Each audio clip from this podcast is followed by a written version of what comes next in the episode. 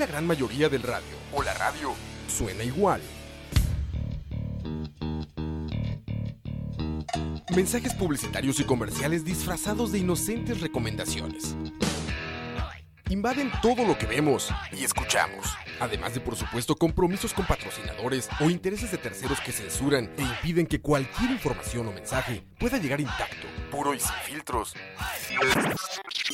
Al escucha. Muy pronto, una nueva alternativa a la radio.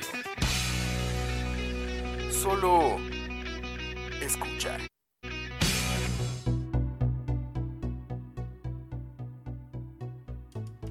Buenas tardes. Buenas. ¿Cómo me les va? Espero que muy bien.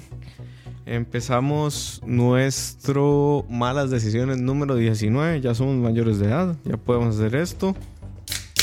Salud. Salud. Bienvenidas y bienvenidos todos a un podcast más de malas decisiones. Hoy cambiamos el horario un poquito, veamos un poquito. Eh, porque, porque, porque, porque eh, yo tenía que hacer una cosa antes de venir, que era ir al gimnasio. Eh, ¿Cómo estás, Chin? Bien, bien, bien.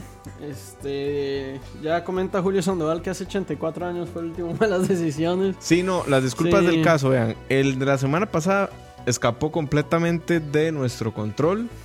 Eh. Roa no pudo, Roa no estaba. Y los viernes ya está saturadísimo de programas. Eh, por otro lado, el, el tras anterior. ¿Qué fue lo que pasó el tras anterior chino? No, el tras anterior sí lo hicimos, pero el anterior no. Ajá. Sí.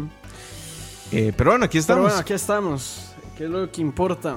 Es lo que Bueno, importa. El, el- el anterior del anterior fue cuando me abandonaste por segunda vez. Y además teníamos que recuperarnos de la derrota de Croacia. Es cierto. Sí, que mejor no hablemos de eso porque me vuelvo a poner triste. Sí, sí. Pero bueno, aquí estamos, muchachos. Eh, gracias por preferir, ¿eh? Que no sé si viste ese tweet del perro, mae, que está increíble, mae. No, no lo he visto. Pero bueno, Moisés. ¿Sabes, ¿Sabes quién es el, el perro? Sí. Mm, No. El perro Bermúdez es un comentarista mexicano que habla así. Y son bombazos, es el perro Bermúdez. Y el mae siempre termina todas las, las palabras con E. Entonces dice, puso un tweet que decía, más de 20 años hablando en lenguaje inclusivo, siempre a la vanguardia, siempre marcando tendencia, una hora así. Estoy increíble ese tweet, pero bueno. Eh, bueno, ching, cuéntame cómo has estado. Bien, bien, bien, todo en orden. Eh, cansado. La vida del trabajador es dura. No he tenido muchos fines, madre. ¿Qué pasó ahí? No sé, ya. Ya, ya dejé de travesear, madre. Y... Perdón. ¿Y vos cómo has estado? Ma, muy bien, muy bien, muy bien. Eh, eh, consternado con lo que pasó estos días con la turista mexicana. Hay varias cosas, sí. La turista mexicana, la turista... El, el- es- estos días han estado movidos en general, ¿verdad? Primero Consternado estos- por el faltante del presupuesto, de presupuesto. 600 mil millones de colones. Que por ahí Juan José, algo, no recuerdo el apellido, me disculpa. Eh, Juan José Alvarado fue. Sí. Comentó la foto que pusimos y dijo que esperaba que ojalá habláramos del faltante de los 900 mil millones de colones. Bueno, son 600 mil. Y yo, a mí me encantaría no, abordar no, el. no, pero Doña Rocío dijo después que, que, que se acercaba Que eran 900 que sí. Ok, bueno, de esos 900 mil. A mí me encantaría hablar del tema, no crean que no. Pero es un tema un toque muy técnico. Es un tema muy técnico. Es el, Yo el presupuesto de la, particularmente- de la República es una hora demasiado complicado de explicar y de cómo se formula. Yo particularmente no, no me siento en capacidad de Yo entrar. tampoco. O sea, sí, sí podría después como de prepararme, Mm. pero es un tema complejo. Sí, tenemos eh, a la vista también un una ficha de lujo que vamos a ver si traemos. Ya le hablamos por Twitter y no se proclamó en contra. Yo asumo que, que está a favor. Eh, pero bueno, tal vez podamos traer un invitado de lujo para hablar del déficit fiscal y finanzas públicas. Pero eso lo hablaremos más adelante. Hoy, como pudieron ver en el meme que posteamos de las manos limpias, no encontré el otro, que es de un mae tirándole un galón de gasolina a un incendio. Sí. Que decía restauración, restauración, restauración. Hoy vamos a hablar de, eh, para que se vayan preparando de una vez, de financiamiento de partidos políticos. ¿Ok? De eso es lo que vamos a hablar hoy. Eh, no se sientan abrumados por el tema, es un tema muy bonito, muy interesante y que en nuestra legislación se, eh, reguló desde el inicio, pero se reformó desde el 2009 en este, el código electoral.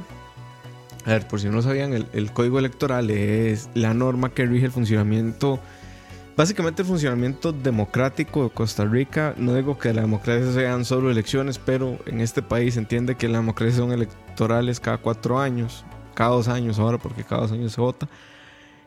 Y ese es el asunto, en, eso es en lo que de eso es de lo que vamos a hablar, del financiamiento de partidos políticos. Eh, dice Julio, más dicen que están en Facebook al aire, tiene toda la razón.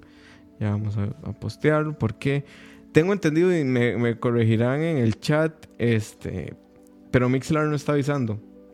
No está avisando que estamos en vivo y eso creo que nos está perjudicando un poquito. A mí ya no me llegan las notificaciones de Mixler.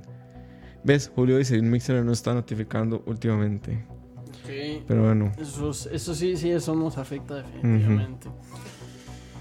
Pero bueno. Entonces, eh, ese sinceramente no es un tema que yo manejo mucho, pero se supone que por eso está aquí el señor Mora Parra. Se supone que para eso estoy. Se supone que, él, es, él, es, el que propuso el tema, el que maneja el tema. Sí. Entonces, a ver, don Moisés, ¿cómo se financian los partidos políticos en Costa Rica? A ver, los partidos políticos se financian con algo que se llama la deuda política. Dame un segundo porque estoy subiendo el malas decisiones a Facebook. Eh, me disculparán, pero tienen razón. Eh. Bueno, ¿y qué es la deuda política? A ver, eh, entremos, entremos, entremos en, materia una vez. Okay. La deuda política es el aporte que hace el Estado a los partidos políticos. Y ustedes me dirán, pero es que los partidos políticos son un montón de corruptos y ladrones. Bueno, no necesariamente. Pero eh, lo que sí está claro y lo que sí está establecido desde hace muchísimo tiempo es que renuncia a Mixler. ¿Cuántas más tiene razón, Julio? Eh, lo que sí está claro es que hay una correlación importante entre el financiamiento a los partidos políticos y eh, la irrupción de corrupción dentro de estas estructuras de partidos políticos. ¿Qué quiere decir esto? Que a un menor financiamiento de partidos políticos hay una clara tendencia a que haya más corrupción y haya, eh, y haya mm, inserción de capitales de dudosa procedencia. ¿Y por qué se da esto? Porque los partidos políticos son una organización como tal y como toda organización necesita funcionar a través de dinero, o sea, nadie trabaja de gratis. El asunto es que los partidos políticos tienen que ver de dónde sacan dinero para pagar sus gastos tienen gastos. La democracia es cara, muchachos. Eso es una de sus desventajas. Mantener un sistema democrático es muy caro. Entonces, los partidos políticos tienen sus gastos como que tienen comités de ética, tienen comités ambientales, comités de mujer, bueno, comisiones de mujer, creo que es que se llaman. Tienen una estructura que tienen que mantener. Y no estoy hablando que los partidos ganen plata, porque de hecho es muy probable que ninguno de los presidentes ejecutivos de ningún partido devengue un salario por estar siendo presidente ejecutivo del partido político. No, es presidente, ¿no? Sí, presidente ejecutivo del partido. Ah, ok. Nunca, hasta donde yo tengo entendido, devengan un salario. Ellos lo hacen a honor. Y eso es un problema delicado. Sí.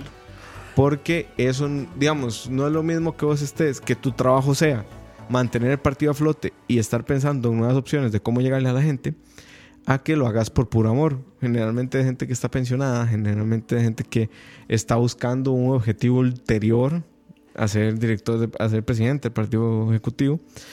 El presidente ejecutivo del partido, que de hecho, si recordás, hace unos 20 o 15 años, el PLN, que estuvo en una de sus crisis más fuertes hasta entonces, bueno, ahora es probablemente la peor, pero en ese momento no, no sacaron ningún diputado joven y el reglamento del partido establecía que el presidente del partido asumía la representación del diputado joven en caso que no tuvieran. El presidente era Bernal Bolaños. Ya. No, eso fue hace como. Bernal Jiménez. Bernal Jiménez, pero hace como 8 años. Sí, Bernal Jiménez, que es un señor que tiene más o menos. Como 90 años. 150 años. Él era el diputado joven del PLN, imagínate. Pero sí, eh, ¿Cuánto consiste el aporte patronal del Estado a la deuda política? 0,03% del Producto Interno Bruto. Quizás, quizás lo importante aquí es decir, pero ¿por qué yo estoy financiando un partido político que no represento? A ver, ¿por qué parte de los impuestos que yo pago van para una estructura a la cual, la cual tiene como su mayor representante No me representa. a John Vega? Bueno, John Vega no recibe deuda política. Bueno, no, eso es cierto, pero digamos restauración. Restauración. Eh, ¿Por qué tus impuestos eh, se pagan ahí? Bueno, no necesariamente son tus impuestos. De hecho, es imposible determinar si tu plata la paga o no para restauración. No, pero a lo que voy es, es el dinero de todos los costarricenses el que al fin y al cabo termina pagando a... Esto ya es un asunto más, más del modelo democrático que escogimos como nación. Escogimos un sistema representativo a través de partidos que eligen diputados a través de listas cerradas y que ellos deciden quién va a ser su fórmula presidencial, ¿ok? Entonces, para mantener esa estructura democrática, cuando Costa Rica apuesta por la democracia representativa, quiere decir que tiene un sistema político representativo.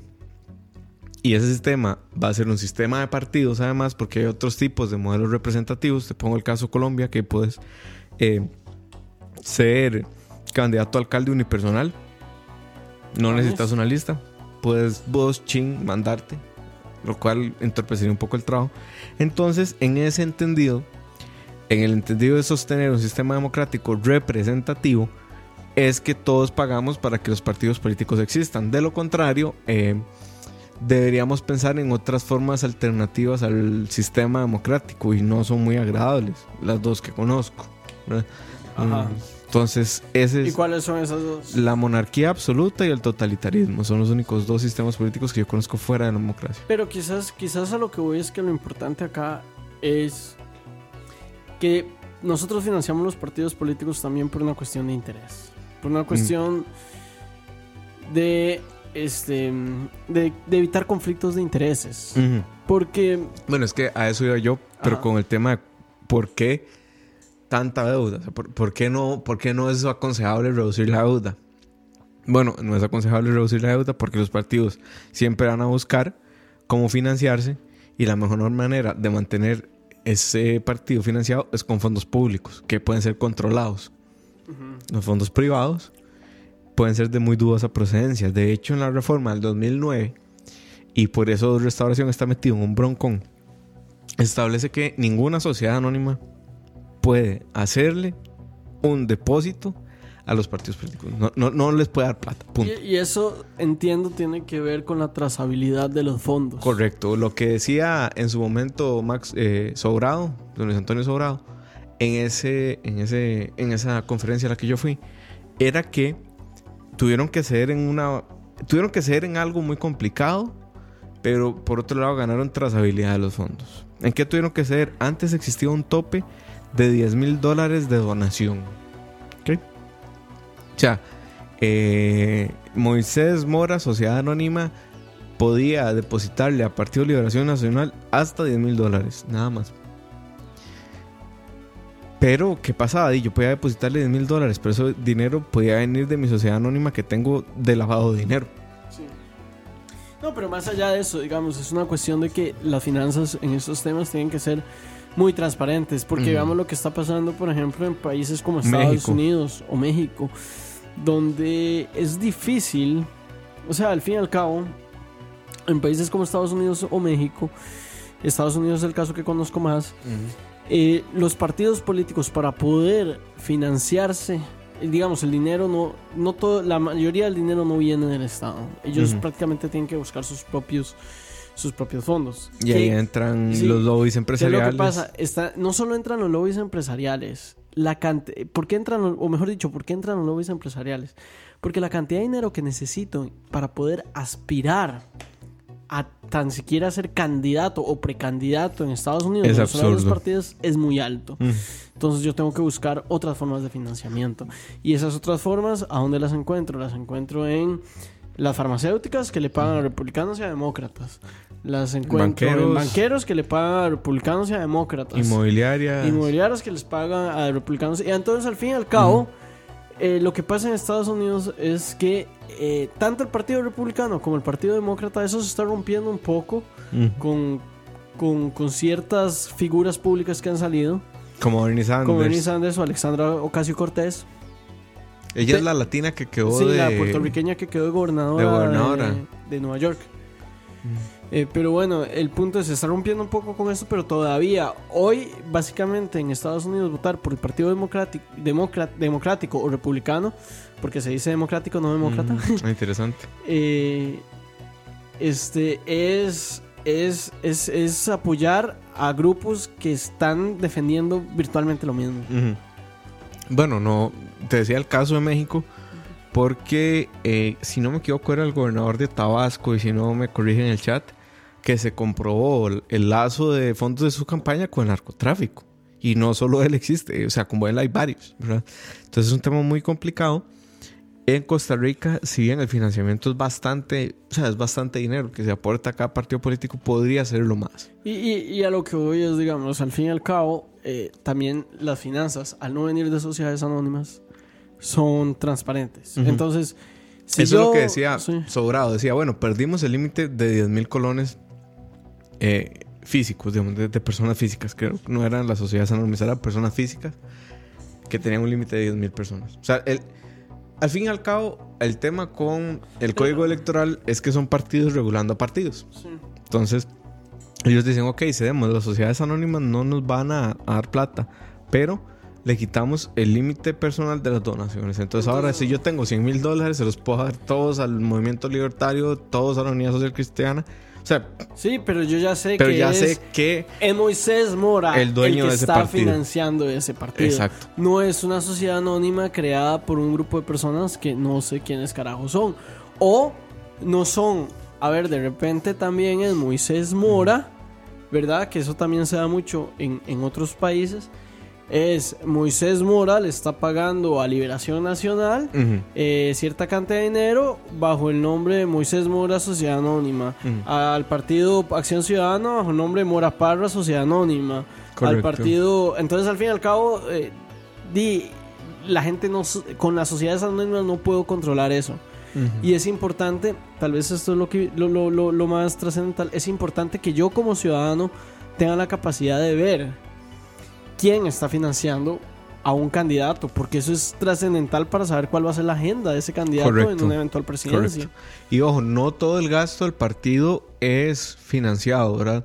Se puede financiar con deuda. eh, los gastos de campaña, pues ahorita vamos a ver cuáles son. Y los gastos destinados a actividades permanentes de capacitación. ¿Qué quiere decir esto? Em, no podrá, por ejemplo, destinarse plata a la deuda política a mantener una estructura de call center de los partidos para hacer tracking. O sea, puedes pagar el tracking del proceso electoral como tal. Pero durante los cuatro años que duras sin financiamiento no puedes pagar este, el tema de hacer encuestas y demás. Eh, ¿Ves? Los gastos de capacitación son organización política, capacitación, divulgación, censo, empadronamiento, investigación y estudios de opinión. Dice Jorge Rodríguez que tienen que tener cierto porcentaje de votos para tener una tajada de la deuda política. Correcto. En efecto, por eso es que no estamos financiando a John Vega. Son como, si no me equivoco, en términos nominales, tenés que acceder como a 5 mil votos. Es el 1% del total, de los votos válidos emitidos. Emitidos, ok. O sea, no es del total de la votación. Ni el total del padrón. Correcto. Entonces ya ahí se complica un poco más el asunto.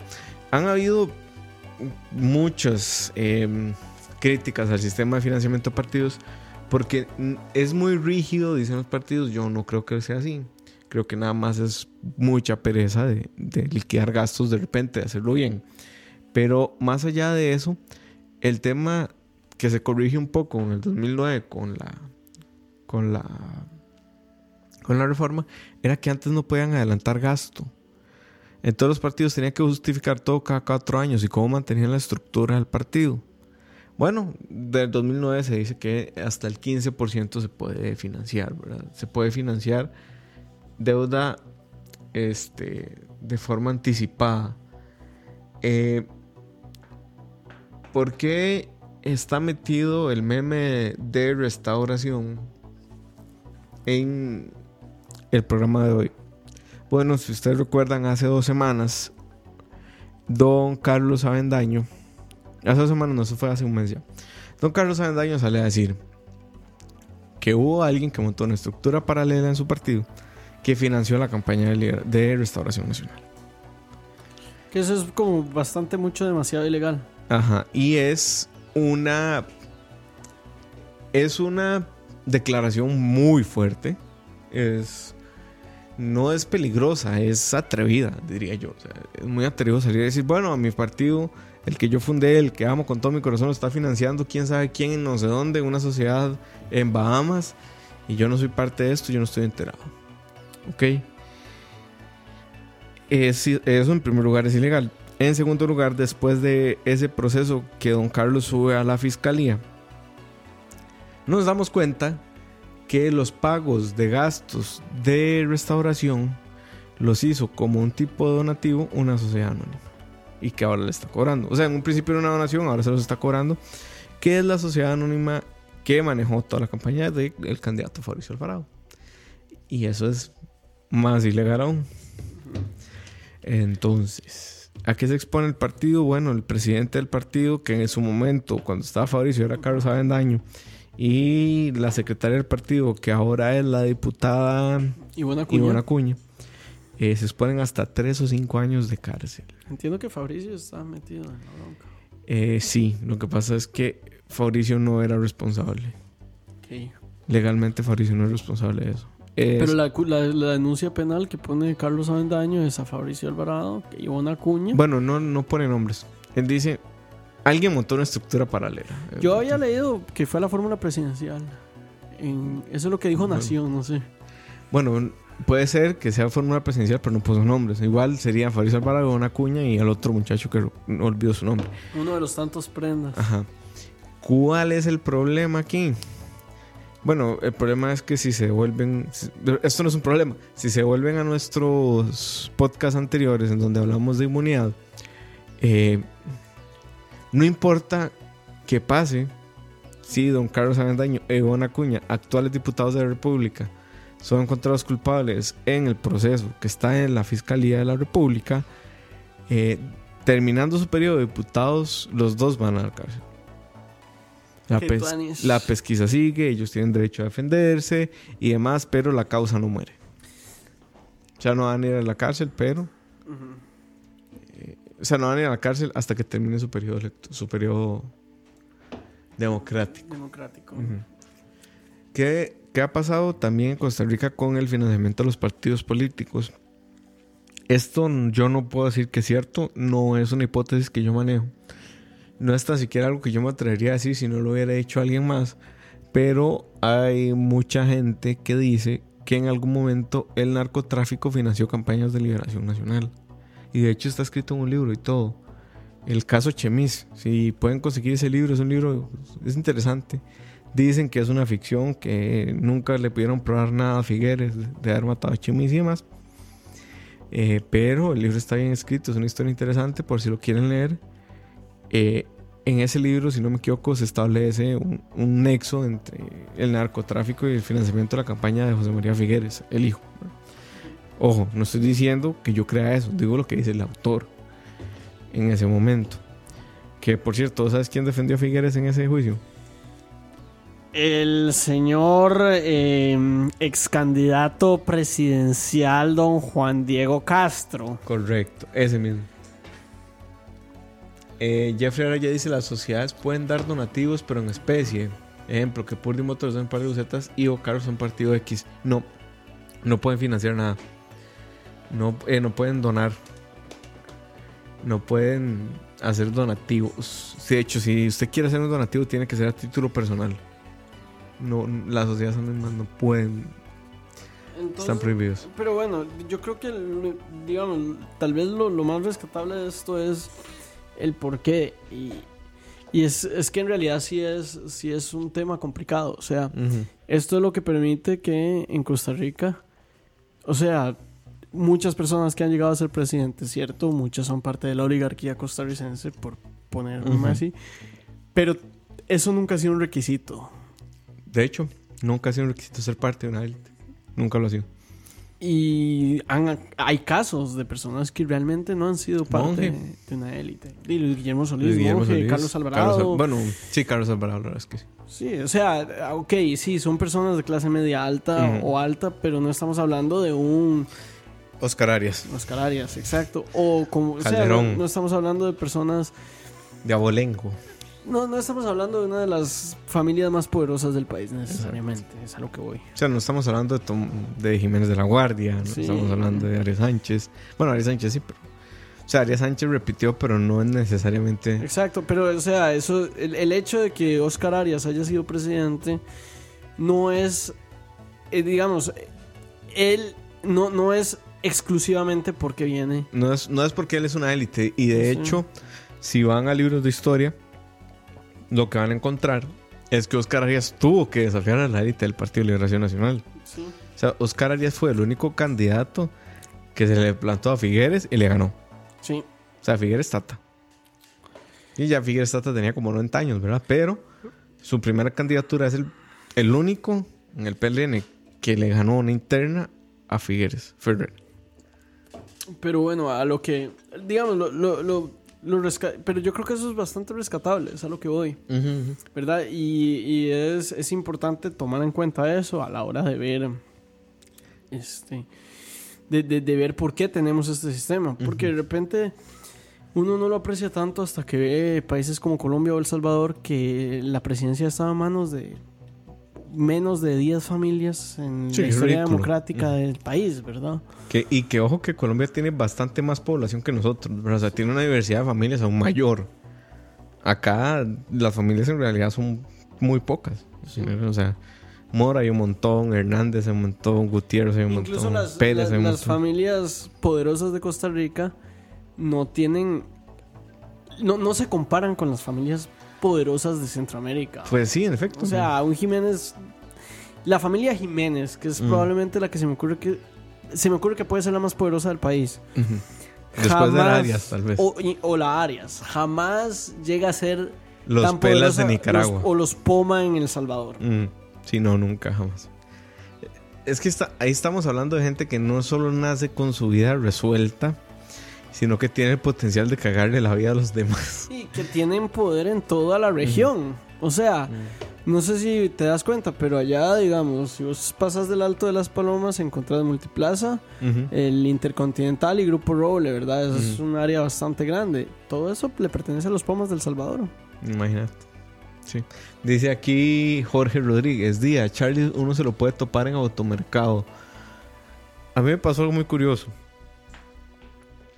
Em, cuando yo me quedé a dormir donde mi exnovia, íbamos a comprar automercado después al día siguiente. Ojo la vara. Ando yo en chancletas, con medias, pantalonetas y una chema. Yo a todo lo veo cuando me da clases. Yo también lo veía cuando me daba clases. Felicidades. Y la cosa es que yo iba caminando y de repente escucho que me dice, Moisés, Moisés. Y vuelvo a ver yo, era doña Mercedes, man. ¿Cómo estás? La, prim- la ex la- primera la ex ama. primera dama. Y yo, ¿cómo está doña Mercedes? ¿Estoy bien? Man, a mí se me caía la cara de vergüenza. Porque ella era mi jefa en ese entonces, o sea, era una de mis jefas. Y yo, man, así con chema, pantaloneta, medias y chancletas en automercado. Y ahí sí. Pero esos son el tipo de cosas que pueden pasar aquí, no que pueden pasar en El Salvador o Colombia. Sí. Que ojo, también hay como. A mí me pareció. O sea, ha habido una abatida en contra de la deuda política. Desde hace mucho rato. Y a mí me pareció un poco irresponsable de parte del actual presidente de la República cuando era candidato. Decir que. irresponsable no me pareció populista. Decir que la mitad de la deuda política se destinara a atender la emergencia de Nate. No que fuera una mala intención, eran todas las malas intenciones del mundo. Pero eso abre un portillo legal muy complicado que después no vas a poder cerrar. Que es reducir el financiamiento de los partidos políticos. Y al final, esa es una de mis mayores críticas o encontronazos con el partido actual en el gobierno. Que decían, nosotros usamos solo el 5% de la deuda que nos dieron. Ok, en- sos una máquina siendo eficiente con los recursos, probablemente. O tal vez no. O tal vez también tenés una acusación de fraude bastante grande. Tal vez. No, una acusación, no, perdón, una condena. Una condena. el, el asunto ahí es que eh, no puedes andar pidiendo que se recorten recursos a la democracia con respecto al sistema partidos, porque es abrir portillos a que entren financiamiento por otros lados. O sea, sí, Otón es una persona probablemente con una ética intachable. Yo no lo conozco personalmente. No conozco toda su vida para hacer esa aseveración. Eh, pero no todo el mundo tiene esa capacidad, no solo moral, sino económica, de rechazar recursos que le van a servir a su partido político, al fin y al cabo. O sea, no, no es lógico. ¿no? Y es que yo creo que también ese, ese es otro detalle, digamos. La, la- la- la cruzada en contra de la deuda política viene de la preconcepción de que los partidos políticos son malos per, Per se. se, y no Y necesariamente. es, es- es que el detalle es este. Yo no soy un gran defensor de ningún partido político en este momento en Costa Rica y en ningún lugar del mundo. Yo no voy a decir que los partidos políticos son lo mejor que le puede pasar al, al- al sistema democrático, pero ¿cuál es la opción? O sea, si no nos vamos a manejar por partidos políticos, ¿cuáles son las opciones democráticas que tenemos? ¿El totalitarismo? Eh, No, la es- representación es autocrática o bueno sí el sistema suizo que, Que funciona en Suiza y en ningún otro lugar del mundo Que todo es por referéndum, por cierto. Pero es muy complicado. O sea, te imaginas O sea, un, referéndum aquí por Sí, cada no, cosa que y- queramos hacer. y- es imposible.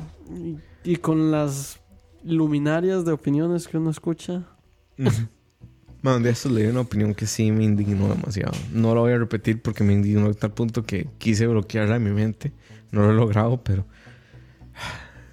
En fin. Pero bueno, a lo que voy es que. eh, a lo que voy es que los, los partidos políticos, si usted quiere verlos como lo peor que, que existe, Van a ser aún así, peor. aún así, yo Es- los consideraría, en el peor de los casos, un mal necesario. Exacto. Es.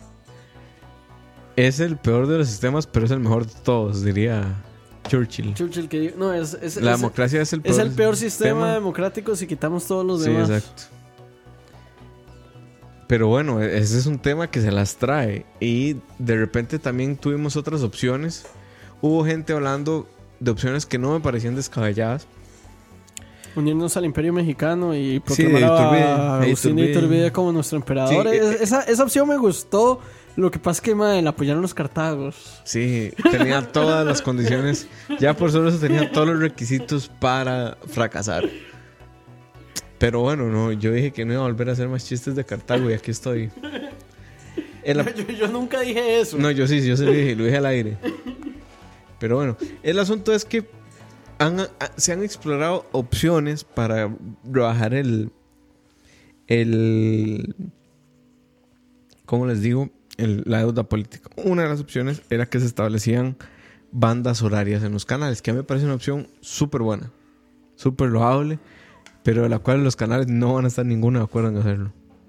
Que Porque tienen que abandonar un par de minutos de su banda, que es un bien público, que le pagan al. Estado 5 mil colones que, anuales. anuales, que pagan ese, esa frecuencia en un segundo de tiempo, pero no pueden darle un poquito de su tiempo a la democracia. Sí.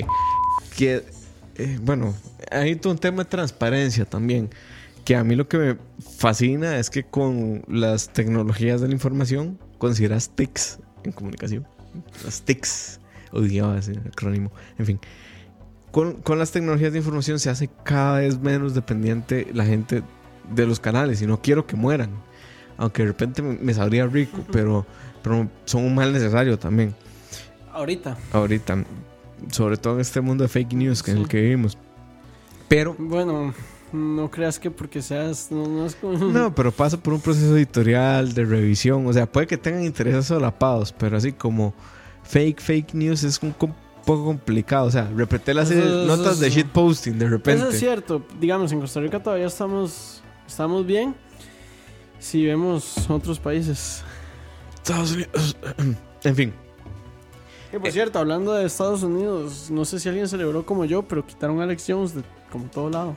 ¿quién seleccionamos? Contanos. Mae, no sé quién es. Alex Jones es el mae que, que tiene lo, lo curioso es que el mae tiene como millones de seguidores y el mae decía varas como que el gobierno de Estados Unidos estaba poniendo químicos en, la, en el agua para hacer a la gente gay para que no tuviera hijos, para controlar por la población. O sea, era Evo y, Morales. y que de paso estaba haciendo gay a las ranas que estaban en, la, en el agua, mae. Y, o sea, ahora loquísimo, y ahora súper, súper fucked up, como que, que los, digamos, lo- los tiroteos en Estados Unidos, todo, todo, que, que algunos tiroteos así bien fucked up, que esos, esos son montajes para controlar las armas y... Y varas así como feas, mae, que han terminado en ¿Y en gente. dónde estaba él? ¿En qué puesto? ¿O qué? Mae, el Mae tenía Twitter, Facebook, eh, tenía un podcast como nosotros, tenía un canal de YouTube con millones de seguidores, Mae. Y así llegaba, digamos, el Mae una vez acusó a una pizzería de tener un círculo pedófilo porque le dio la gana y un Mae llegó a volar bala a la pizzería, así al suave, o sea, Verga. ya cosas feas, Mae. Verga. Pero bueno, Ranas gays. A Sí. Fabricio Alvarado no le gusta esto. Rayo de señora católica. El, el asunto es que se han explorado opciones. Esa era una. Eh, recuerdo también franjas radiales. Eh, recuerdo también obligar a los canales a invitar a todos los a todos los partidos a los debates. Que si no me equivoco, eso se perdió con la reforma del 2009. No estoy seguro. Ahí me disculpan el batazo. Pero opciones hay para reducir el, el- gasto o la deuda política.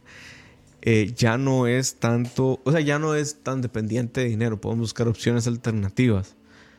El asunto es qué tan conveniente es buscar esas opciones alternativas, qué tan conveniente es darle menos plata. Porque además no es que se la sueltan todas de un solo, ¿verdad? O sea, no es como que todos los gastos los puedo meter ahí, es contrafactura. Y, y también hay que ver cómo se organiza, ¿verdad? Porque no sé si alguien ha visto la película No. Que si no la han visto, la recomiendo Argentina. bastante. La chilena. Ah, sí, Que eh, habla un poco de, de que en Chile, digamos, en el proceso del referéndum, para volarse a Pinochet, eh, al no le daban una hora o dos horas a la semana de franja. Y al si dejemos a Pinochet, le, tenía la libertad de... 24-7. Y a lo que voy con esto es que también hay que ver cómo se hace eso, ¿verdad? Porque el- la, la presidencia ejecutiva del SINAR, que sería el encargado en este caso, es designada por el presidente. Entonces, ¿cómo hacemos para que eso no pese en la decisión de... Sí, porque estarás de acuerdo conmigo en que hemos tenido un remozamiento del CINAR más que acertado y que le ha dado espacio a todos los partidos políticos en, en campaña y demás. Ha sido el único canal que lo ha hecho, además. Sí. Pero no siempre vamos a topar con esa suerte. Y nombraron a doña a, a Lorna. De, ella estaba antes en Radio U. Ella fue mi Eh, jefa un tiempo. Sí, ella fue profesora mía. Eh, Brillante la señora, sí. por cierto. Muy buena. Eh, buena dice, dice Julio Sandoval. Creo que las televisoras y radios solo invitan a los candidatos que lideran encuestas para los debates desde esa reforma. En efecto. Y ahí podemos hablar también de las, de las encuestas como método de financiamiento de partidos políticos. ¿Qué, ¿Qué es lo que pasa con las encuestas? Hay otro tipo de financiamiento que no es la deuda política, que son los bonos. ¿Qué es un bono? Es básicamente adelantar la deuda política. Es emitir un emitir canjes para que yo, Moisés, diciéndole a usted, David Chin, que es comprador de mi bono, tengo bonos clase A, clase B, clase C. Entonces, según la deuda política, voy a destinar el 50% para pagar los bonos clase A, el 30% para pagar los bonos clase B y el 20% para, para pagar los bonos clase C. Estoy inventándome esas categorías, no es así, pero bueno. Para es una fábula para entender. Entonces, conforme a las encuestas, yo puedo hacer una prospectiva de cuánto me va a tocar deuda Sí. política. ¿Cuántos votos en válidos voy a tener? Entonces, a partir de eso, yo emito los bonos y te digo, chin, los bonos clase A cuestan 200 mil colones. Si me los compras, bueno, te devuelvo 220 mil. Y, y tal vez lo importante de mencionar acá es que es un, es un mecanismo legítimo, por, por No, decirlo es así. ilegal. O- y, ilegal. No, y- es legal. Y Por eso, legal. exacto. Legítimo y legal. Ajá. Digamos legal y legítimo para que Ajá. no haya... Esas cosillas del sí. español. Este, porque eh, si yo emito un bono como Ujú. partido político, un bono básicamente es un pedazo de papel. Que yo, digamos, por ejemplo, yo llego y le digo a Moisés, te doy este pedazo de papel y dame 100 dólares. Y yo por los próximos, por el próximo año te voy a pagar un dólar cada mes y al final del año te pago los 100 dólares. Es básicamente, estoy súper simplificando, pero es un bono. Eh, es un mecanismo legítimo porque yo no tengo control de quién tiene ese bono. O sea, yo lo emito a través de unas... Usualmente se emiten a través de una subasta. Entonces, a partir de ahí ya, ya no tengo control de a quién se lo di. Y además, esa persona se lo puede dar a quien le dé la gana. O sea, si usted... Si el, el caso que yo puse, yo te doy un papel que dice que en un... Que en el próximo año, por cada... Por cada, di, por cada mes te voy a pagar un dólar y al final 100 y vos me pagaste 100, vos después puedes decirle a, no sé, a a Juanpi, madre Juanpi, Juanpi es un compa. Mm. Eh, madre Juanpi, eh, ya pasaron tres meses, ya tuve tres, de tres dólares, déjate vos también este bono y dame 90 y al final vas a tener 100. O sea, vos puedes venderlo. Yo no tengo capacidad de decir... Sí, no, tienen... No, son al portador, no, no, tienen nombre. Yo no tengo capacidad de decir, ah, es que este tipo fue el que me pagó, entonces voy a pagar el, el, favor político. En un bono yo no tengo, yo no puedo discernir eso. Que, ojo, eh, eh, que aquí vamos a llegar a lo que está preguntando Jeffrey Araya. Dice, ¿y cómo organizarse con bonos y eso de acuerdo a encuestas con el presidente que sentó o por restauración en esta campaña? Ese es un tema muy delicado. Y de hecho es una de las recomendaciones de la OCDE, que es separar el financiamiento de la deuda política de herramientas como las encuestas que se convierten en sentidos perversos. Pero digamos, a ver, ese tema de las encuestas es jodido porque... Las encuestas no están hechas para predecir, empezamos por ahí. Pero digamos, por ejemplo, eh, cuando, cuando pasó lo de Paul, que hay, ahí hay otro tema, que es que hay un medio de comunicación que no salió embarrado a pesar de que es el que está más embarrado. Ahorita, voy, ahorita llego a eso. Ok, dale. En, lo que voy es, cuando pasó lo de Paul, la gente dijo, es que qué barbaridad que saque las encuestas. No, no, no, a ver el problema no fue, aclaremos, el problema no fue que Restauración Nacional pagó a hacer encuestas. El problema es que no se dijo. Sí, exacto. El problema tampoco fue que esas encuestas las decidió publicar el Mundo CR. El problema es que era la responsabilidad ni siquiera de Opol, sino del Mundo CR decir, estas encuestas vienen de Opol y Opol está siendo financiado por Restauración Nacional. eso, eso se debió haber dicho. Y ese, es, esa es la base ética del problema de Opol, que nunca reveló ese detalle. Nunca dijo, el que me paga la encuesta es... Es restauración. Y entonces salen con una defensa diciendo, es que todo lo que hicimos es legal, que los partidos políticos están legitimados para pagarnos a, hacer encuestas y nosotros estamos legitimados a vender esas encuestas a medios de comunicación. Todo eso es cierto, que hicieron algo ilegal, también es cierto que hicieron algo inmoral. Es Aún más cierto. Es aún más cierto y no hicieron nada inmoral por recibir el dinero, ni por hacer la encuesta, ni por dársela al mundo, sino por nada, no dársela al mundo y decir esto lo financió Restauración y el mundo CR fue una hizo faltas muy grandes éticas al periodismo y lo digo como periodista al no investigar eso y no decir estas encuestas se las estamos dando al público financiadas por por restauración y hasta la fecha la gente, todo, todo el costo político le cayó a Paul, pero el mundo CR, que es igual o más responsable, ahí sigue tirando, tirando noticias sumamente sesgadas a favor de Restauración Nacional cada día. Que ojo, aquí hay, aquí hay un tema muy, muy complicado además de esto. El, el asunto con las encuestas es que es un instrumento muy complejo de realizar. O sea, yo no me siento y me sale una encuesta, digamos. O sea, no me siento, me echo un pedo y me sale una encuesta. Eso no pasa. Sea, tengo que pensar una metodología, tengo que pensar población objetivo, tengo que pues, pensar el muestreo, tengo que pensar el medio por el que lo voy a hacer. Si lo voy a hacer por celular, por teléfono fijo, por internet. Todo eso influye un montón. Al final en el resultado que voy a tener. O sea, no es lo mismo que yo hago una encuesta centrada en smartphones en la GAM a que haga una encuesta de teléfono fijo en áreas, en zonas costeras. O sea, los resultados van a ser otros. Porque, y esto es porque estoy tratando de medir el mismo fenómeno. O sea, si fueran fenómenos diferentes no hay ningún problema porque es un muestreo eh, direccionado y demás. El asunto es que no solo pasó este problema ético del medio y no solo pasó este problema ético de Opol, que es mentira que no lo sabían. Opol está a la pura par del mundo CR. O sea, si vos ves en la sabana está Opol Multimedios y está el mundo CR Multimedios. O sea, no, no hay de otra. El asunto es que la metodología con la que se hizo esas, esas encuestas nunca fue revelada. O sea, ellos le pasaron la ficha al, al- al tribunal, pero nunca se dijo cómo se hizo esa encuesta. Eso es un problema mayor todavía.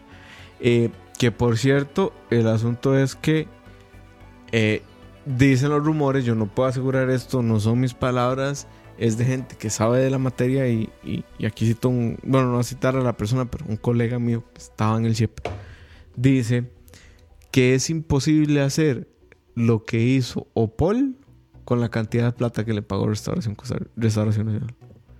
O sea, no hay forma en que una encuesta de elecciones nacionales te cueste 8 millones de ese, es, colones. que ese es otro detalle. ¿Por qué, por qué las encuestas son, son, son mecanismos complicados para determinar la deuda? Para volver a- al, al- al tema inicial, que, nos, que, que yo me desvié mucho. No, no, es, es parte de lo mismo. A este punto era que quería llegar Sí. hoy con este tema. Pero bueno, eh, a lo que hoy es, el- el- las encuestas son complicadas, por, particularmente las encuestas de elecciones, porque estás tratando, o sea, Costa Rica dentro de que sigue siendo un país relativamente homogéneo, y yo sé que Costa Rica, o sea, antes de que me caigan 100 mil personas diciendo, no, es es que Costa Rica es muy diverso, sí, Costa Rica es muy diverso, la realidad de una persona de la GAM es diferente a la realidad de una persona de afuera, de una mujer es diferente a la de un hombre, lo que quieras, pero no me vas a decir que Costa Rica es menos, es más diverso que Estados Unidos, por ejemplo, o que China, que tiene ciento y pico grupos étnicos, o que Bélgica, que tiene tres poblaciones que hablan tres idiomas diferentes. O que sea, Guatemala, que tiene 40 etnias indígenas. Sí, eh, o sea, las cosas como son. Costa Rica, relativamente, dentro de los países que estamos hablando, sigue siendo muy homogéneo y aún así, por las diferentes realidades dentro del país, es muy difícil hacer una encuesta que las capture todas. Entonces, sí, es muy fácil para... para, pa- pa- Costa Rica es un país súper fácil para ver cuál es la opinión de... eh, no sé, de la aceptación del matrimonio de personas del mismo sexo en la población O de si sigue el universitaria. chinamo. Que ojo, que hoy la, la sala constitucional se pronunció al respecto. Eso, eso dicen los rumores, pero después la sala constitucional dijo que no, todavía no tienen fecha. Entiendo. Pero bueno, a lo que voy es. Sí, Costa Rica es muy fácil porque somos una población pequeña para hacer encuestas en, en fenómenos particulares o en poblaciones particulares. Pero en una, en una votación no puedo hacer, no puedo hacer mi votación basada en Si no resolvieron. Sí, no, no puedo, bueno, no puedo hacer mi votación para volver al tema eh, basada en irme un día al pretil de la UCR y estar preguntando una y, y- y tener 100, 100 preguntas al res- sí, 100 cuestionarios al respecto. Eso, a- así no, no estoy capturando el verdadero valor de la encuesta y por eso es que las encuestas son mecanismos muy difíciles a la hora de determinar cuál va a ser el resultado de las elecciones Correcto. y por ende a la hora de determinar cuál va a ser el financiamiento Sí, que se juega. Que es lo que, es lo que, es lo que te decía de la recomendación de la OCDE. Que decía, dejen de ligar la- el, el- el financiamiento de los partidos a sus resultados electorales, a su desempeño electoral. Lo cual trae consigo otros muchos problemas, ¿verdad? Eh, porque estarías bajándole el piso y subiéndole el piso a partidos que probablemente sean estructuras de ahí que llamamos en ciencia política estructuras tureca. Caso Antonio Álvarez de Santi cuando se va a liberación. O sea, cuando Antonio Álvarez de Santi se va a liberación, dicen las malas lenguas. Yo, a mí no me consta que era una estrategia para robarle votos al fenómeno Otón. Y si vos haces dos números, dos números que los votos que necesitaba Otón para ganarle a Oscar Arias en esa elección son los mismos que obtuvo Álvarez de Santi con su partido pues, Alianza Democrática. una Era mierda. Partido de Unión para el Cambio. Ese mismo. Eso, eso complica mucho las Pero- cosas, pero nos da un poco también de voces nuevas de repente. O sea, Comentar, comentario aparte que eso fue- ese fue uno de los muchos errores políticos de Antonio Álvarez de Sante. no fue irse, fue la forma en la que se fue. Y la forma en que volvió. Yo no sé. yo ya no Pero sé. bueno. Qué gato Diego Arguedas. Qué gato. Ese Sí. Eh, Diego Arguedas es un conocido mío, amigo de Chin. Él fue el responsable del yo no sé. Yo, Yo ya ya- no sé. Él fue el responsable Ah, yo no sabía que Arguedas era el que estaba Arguedas, detrás de lo agarró Qué en- crack. No, pero es que se me hace un crack. Lo agarró así con el teléfono y le dijo, Antonio, ¿usted confía en, en José María Figueres? No, no, fue Antonio, está confiando en José María Figueres. Curiosamente, Diego Arguedas, bueno, él es periodista, el periodista de Hoja al Cambio, semanario. Tal vez lo podamos tener algún día. Ahorita está en Londres, así que está Ah, difícil. Está difícil, sí. Pero él es una persona brillante. Y curiosamente, a lo que tengo entendido, los profesores le dijeron que él no tenía voz para radio y empezó precisamente en radio. Así. Sí, pero es, un colega brillante. Es muy, muy, muy bueno. Es de los mejores periodistas que ustedes pueden leer. Si lo pueden seguir en Twitter, síganlo. Podríamos hacer una recomendación de periodistas que sigan. Fernando Chávez, Fernando Chávez, Ulda. Fernanda- María Fernanda Cruz, Ulda, Ulda Picado. Ulda Picado es. sí. Eh, Luis Fernando Cascante, Luis Fernando Cascante, Carlos. sí. Cachorro, que es de videojuegos, pero no es de, de temas tan tan Pero bueno, dejemos de, de hacerle propaganda, de- dejamos de hacerle propaganda gratis a mis colegas. Solo porque eres periodista, man. Pero bueno, esa es una discusión que podríamos tener en otro momento. Eh, creo que podemos ir cerrando el tema con varias reflexiones.